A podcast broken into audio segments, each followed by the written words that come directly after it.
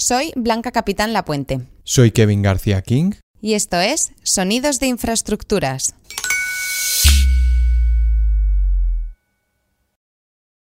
El CaixaForum Madrid está situado en una de las zonas más emblemáticas de la ciudad, una zona que es mundialmente conocida por los amantes del arte y por el hecho de albergar tres de los museos de arte más emblemáticos de España, el Prado, el Thyssen y el Reina Sofía. Y resulta que esos tres museos, los cuales forman tres puntos separados por un kilómetro y medio, forman el llamado Triángulo del Arte. Aunque recientemente este Triángulo del Arte pasó a ser conocido como la Milla del Arte, ya que en 2008 esos tres museos tuvieron un nuevo vecino. Y se puede decir que este vecino no se parece a ninguno de los otros museos. La parte superior contiene hierro oxidado de un color anaranjado, mientras que la parte central es de ladrillo industrial. Y luego está la parte inferior, que da la sensación como si alguien hubiera cortado la base del edificio y estuviera flotando. La sensación es que el edificio flota. Ese es Pedro Torrijos. Soy arquitecto de formación. Y recientemente... Yo me dedico a contar historias relacionadas generalmente con el mundo de la arquitectura, la ciudad, el urbanismo. Queríamos hablar con él sobre el CaixaForum Madrid, un edificio que ha sido construido utilizando la fachada de una antigua central eléctrica, conocida como la Central Eléctrica de Mediodía. Era un edificio de principios del siglo XX, un edificio de ladrillo caravista, con cubierta inclinada, era un edificio dentro del cual lo que había eran maquinaria. Cien años después de haberse construido y a pesar de que la maquinaria de dentro hubiese desaparecido, el edificio aún se mantenía en pie en el Paseo del Prado. Más tarde, a principios de la década de los 2000, el edificio tuvo algo de suerte, debido al interés de un banco por adquirirlo y promover la cultura. La Caixa, hoy en día conocido como CaixaBank, no vio el edificio como una vieja central eléctrica abandonada, sino como una oportunidad para seguir creciendo su red cultural CaixaForum. Una cosa de la que se dieron cuenta, y de la que nadie se había percatado hasta el momento, es que el edificio original tenía un potencial tremendo, su proximidad al conocido como Triángulo del Arte en el Paseo del Prado era una de esas oportunidades que no se pueden dejar pasar, ya que... Era un lugar perfecto, perfecto para construir un museo. Es decir, no hay un lugar mejor para construir un museo que ese. Así que la Caixa hizo una oferta por la compra del edificio, una oferta que fue aceptada bajo la condición de mantener viva la esencia industrial que tenía el edificio original, y esa pequeña cláusula del contrato supuso que este edificio pasara a convertirse en una de las obras más significativas de una pareja de arquitectos que se encontraban en el momento más álgido de sus carreras. Además, la construcción del nuevo edificio fue uno de los proyectos más desafiantes en la historia de Ferrovial y un icono permanente en la red de museos CaixaForum. El CaixaForum Madrid se convertiría en un icono cultural para la capital, siendo la creatividad y el ingenio de las claves para llevar a cabo su construcción. En este episodio de Sonidos de Infraestructuras nos preguntamos cómo la central eléctrica de Mediodía, una central abandonada y prácticamente olvidada, se convirtió en uno de los edificios más emblemáticos de la ciudad.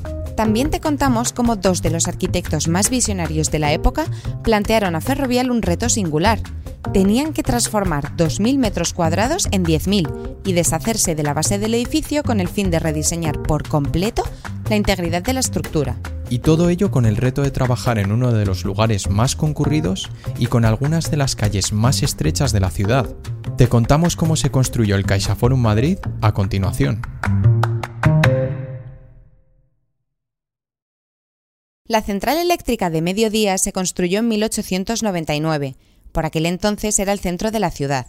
Esa zona de cerca de la, ya cerca de la estación de Atocha, en la parte más, más al sur del Paseo del Prado, no es la misma zona que es ahora. Es casi las afueras de Madrid. En esta zona a las afueras de la ciudad donde se estaban construyendo edificios a los que le faltaba un elemento muy importante, la electricidad. Entonces lo, lo, que se hace ahí es intentar dotar de electricidad a toda esa zona. A pesar de que la central eléctrica funcionaba sin problemas el edificio no destacaba por ningún otro aspecto más allá del de abastecer a la ciudad de electricidad. Normalmente la arquitectura industrial era hacer el cajón y ya está.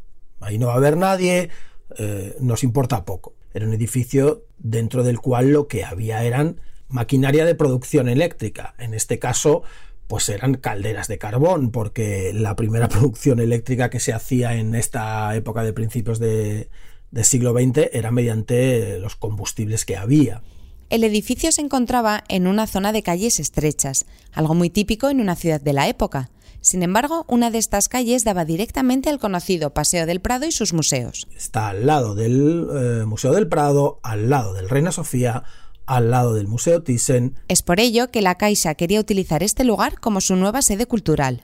Sin embargo, el edificio no se encontraba en el Paseo del Prado como tal, sino que estaba casi llegando al Paseo del Prado. Un problema crucial que lograron resolver después de que el proyecto se pusiera en marcha, pero eso lo veremos un poquito más adelante. La Caixa lleva bastantes años operando dentro del mundo del arte y de ahí su interés por adquirir este edificio. Vale que no eran cientos de años como el Prado, pero aún así tenían experiencia más que suficiente. Bueno, la Caixa ya había gestionado dos espacios pioneros en la exhibición del arte moderno y contemporáneo en Madrid durante la década de los, de los, años 80. Por cierto, esa es Isabel. Soy Isabel Fuentes, directora de Caixa Forum Madrid desde abril de 2009 así que llevo 13 años participando de este proyecto. A pesar de que esta estrategia cultural les había funcionado bien, la Fundación buscaba hacer algo diferente. Querían tener algo que pudieran llamar suyo y que dejara una marca arquitectónica permanente en la ciudad. La Fundación La Caixa buscaba un edificio singular, en un enclave único y estratégico, y el que mejor reunía estas condiciones era la antigua central eléctrica de mediodía, como bien dices. A partir de aquí el objetivo fue recuperar para Madrid una de las escasísimas joyas de la arquitectura industrial en el casco histórico de la ciudad, que además se encontraba en estado de absoluto abandono. No solo eso, sino que tenían una serie de requisitos específicos que el edificio debía cumplir. Si vas a ponerte manos a la obra, más vale que lo hagas bien. El principal encargo era proyectar un edificio que fuese especial, que fuese singular, que pudiese hacer un equilibrio entre lo antiguo y lo moderno, entre el ayer y el futuro.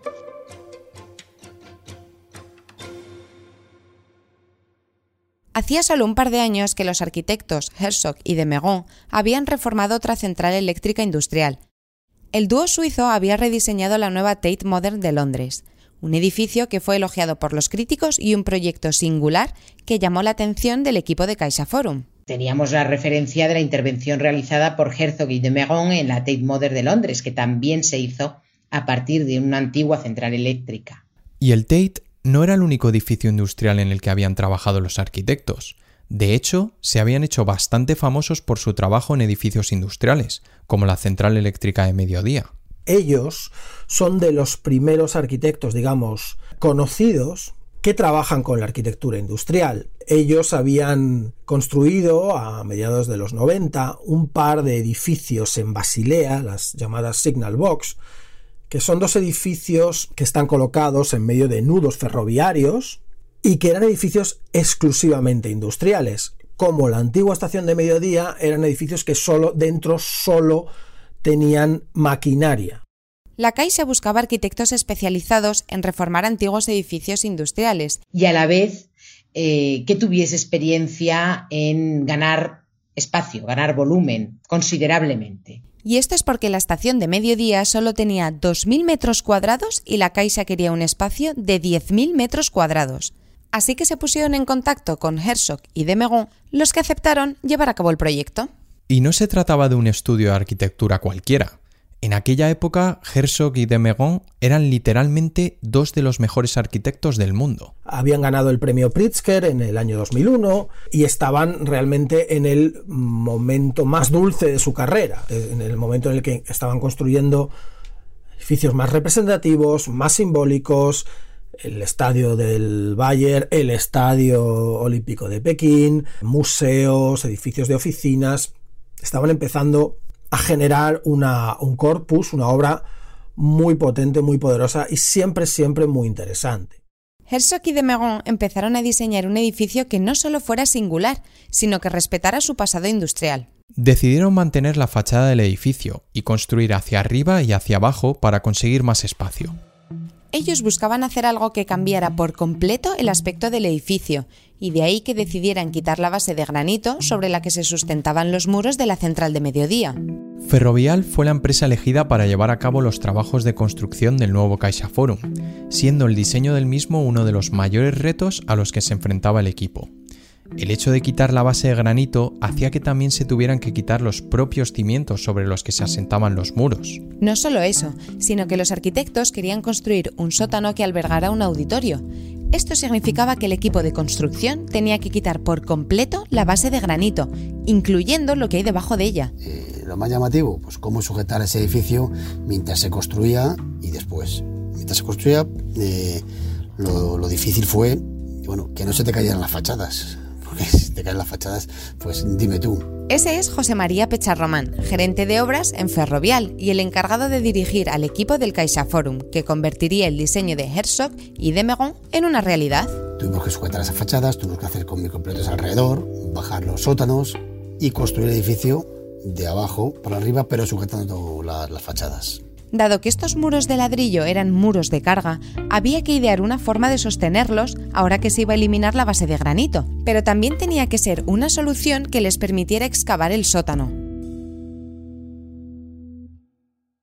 La propuesta de los arquitectos incluía tres estructuras centrales que actuarían como el nuevo núcleo estructural del edificio. Pero ninguno está colocado en las esquinas y ninguno se ve desde el exterior, porque la línea de sombra que ejecuta el, corte en, en, planta baja hace que siempre se vea la fachada y luego una gran línea de sombra negra. Por eso la sensación es que está flotando.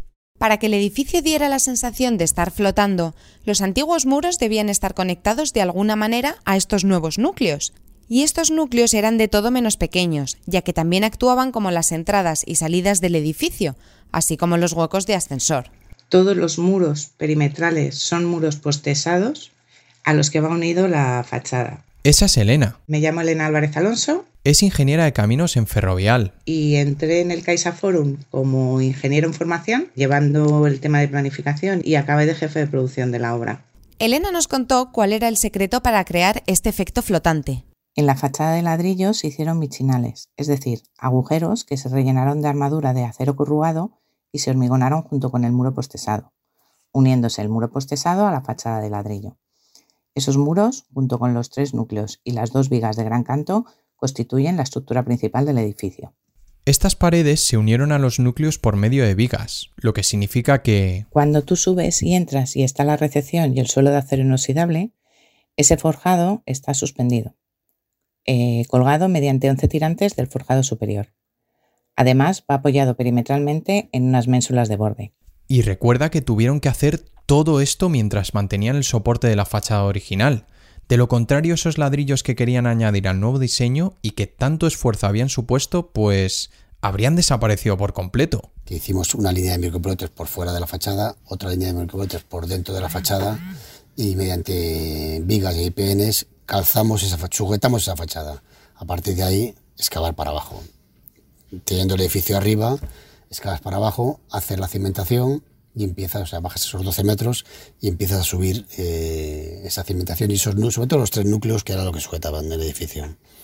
A partir de ahí construyes estos muros que te dije antes de hormigón, por detrás cosidos a la fachada y que van sujetando mm, eh, el, cascarón o fachada que, hablamos de, ladrillo. Y después ya, bueno, una vez que se han hecho los muros de hormigón y se ha sujetado el edificio, digamos, entre comillas, ya fue más fácil hacer los forjados y, y, construirse las dos plantas por, por encima. Si pasas por delante del Caixa Forum Madrid, verás que tiene una plaza pública de gran tamaño justo delante. Pero esto no fue lo que se encontró el equipo de Ferrovial cuando empezaron con las obras, sino todo lo contrario. Estamos hablando de un espacio tan pequeño en el centro de la ciudad que apenas había lugar para colocar las casetas de obra. Tuvieron que ponerlas literalmente sobre zancos, una encima de otra, para que ocuparan el menor espacio posible.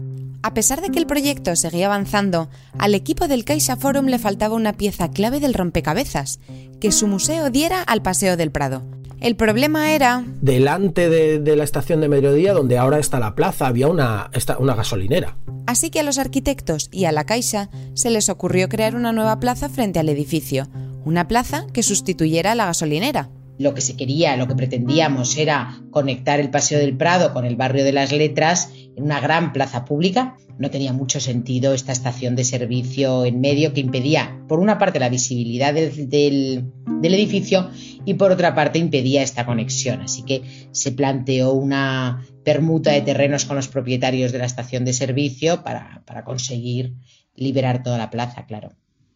Al quitarle la estación de servicio, la gasolinera, se creaba una plaza que convertía ese margen estrecho del Paseo del Prado en un margen mucho más atractivo. Ya no, eh, ya no había esa acera tan estrecha que hay eh, en el resto del paseo, sino que se formaba una plaza. El museo, el nuevo museo de la Caixa era un lugar, eh, estaba en un lugar perfecto. Esto no solo permitió al CaixaForum obtener el lugar privilegiado en el Paseo del Prado que buscaban al quitar la gasolinera, sino que también permitió a Ferrovial tener un espacio mayor para trabajar, un espacio que aprovecharon al máximo una vez la antigua fachada se encontraba totalmente apoyada en los nuevos núcleos. Ten en cuenta que la gasolinera eh, no se empezó a la vez que el edificio, se empezó más tarde. Y al final, hasta que pudimos quitar esa pantalla de micropilotes que separaba el edificio de la zona del auditorio, eh, eran dos zonas totalmente independientes. No se podía pasar de una zona a otra.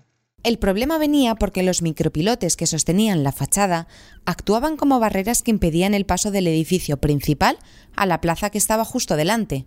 Así que el equipo de Ferrovial tuvo que idear un plan para excavar toda esa tierra y crear un espacio suficientemente grande que albergara el auditorio subterráneo. Lo hicimos con una máquina dentro, ¿vale? Del agujero y las tierras se sacaban en contenedores con una grúa.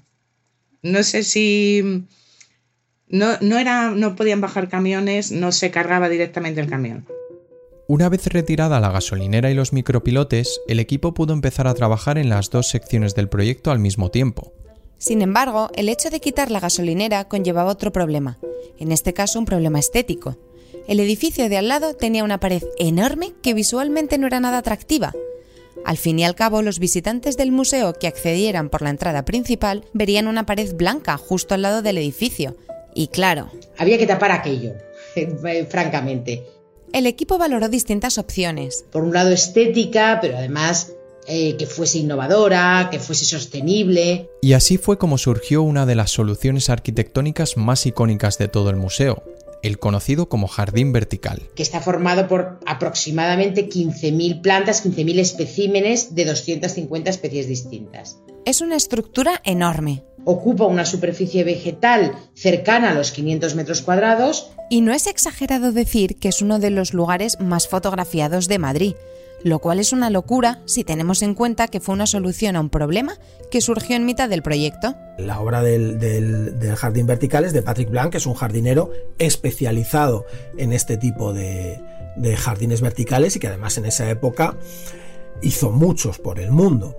Y de hecho se pusieron, se, pusieron de moda, por decirlo de alguna manera, probablemente gracias a Caixa Forum, porque esta imagen desde la plaza que hemos visto tantas veces con la cara marrón y la cara verde, dio la vuelta al mundo. A medida que se demolía la gasolinera y se instalaba el jardín vertical, el equipo continuaba los trabajos en el edificio, incluyendo la excavación del sótano, la retirada de la base de granito y la sujeción de la fachada original a los tres nuevos núcleos. Y encima de esa fachada y de esa antigua, de esa silueta de la antigua estación de mediodía, lo que aparece es un nuevo módulo, una nueva fachada de acero corten, que es este acero eh, de un color como oxidado. Bueno, es que es oxidado. Corten significa corrosión y tensión, significa que es un material, es un acero que aún sufriendo corrosión mantiene sus capacidades eh, estructurales de, soportar tensión. Es un acero autooxidado y tiene este color muy característico, pues como si fuera como si fuera un metal oxidado, que juega muy bien con el color del ladrillo. Simboliza otra parte icónica de ese aspecto tan característico que tiene el CaixaForum. Sólidas láminas de metal que se extienden hacia arriba y se separan en diferentes secciones, dando notoriedad al cielo azul que se esconde detrás. Además, estas partes de metal tienen una serie de agujeros que dejan pasar la luz para iluminar la parte superior del edificio donde se encuentra la cafetería, un juego de luces que sucede dentro del propio edificio y que llama la atención desde el exterior. Eso sí, se necesitó un alto nivel de planificación para llevarlo a cabo, ya que cada pieza tiene un sitio designado. Llegaban las piezas de, la fachada, había que montarle unas piezas de acero inoxidable que teníamos que pedir a otra empresa de Almería, con unos tornillos que había que pedir a otra empresa y había que montarlas en una determinada posición porque las piezas van cambiando. Sea, nosotros montamos una industria en, en la Caixa. Y todas estas piezas de acero, el hormigón, todo tenía que ser transportado a una de las zonas más concurridas de Madrid. Logísticamente hablando, este proyecto podía volver loco a cualquiera. La logística del centro de Madrid, llegar a esa calle, si el eje, el eje vertebral de Madrid, que es el Paseo del Prado, no había sitio y muchos de los materiales que llegaban en camiones eran por la noche. Y por la noche los cogíamos y los descargábamos. Eh, ahí no había sitio para descargar y había que traer material y según llega el material colocarlo en obra. Las calles de alrededor son muy angostas, son, estrechas y sitio para almacenar no teníamos. Hasta que construimos esa plaza, ahí ya sí apoyábamos material, pero eh, de primeras no tenía nada. Incluso los camiones cuando íbamos haciendo el vaciado o las hormigoneras que llegaban con, camión, con, con, el hormigón, era entrar y salir, entrar y salir. No podíamos cortar esa, el paseo del Prado, por supuesto está tocha al lado, eso no se puede cortar. No cabe duda de que siempre se ha querido que fuese un edificio que llamara la atención. Lo dijo la propia Isabel, buscaban algo singular, único. Pero una cosa es cierta, nadie esperaba que tuviera este éxito, que fuera un edificio tan icónico como lo es hoy en día.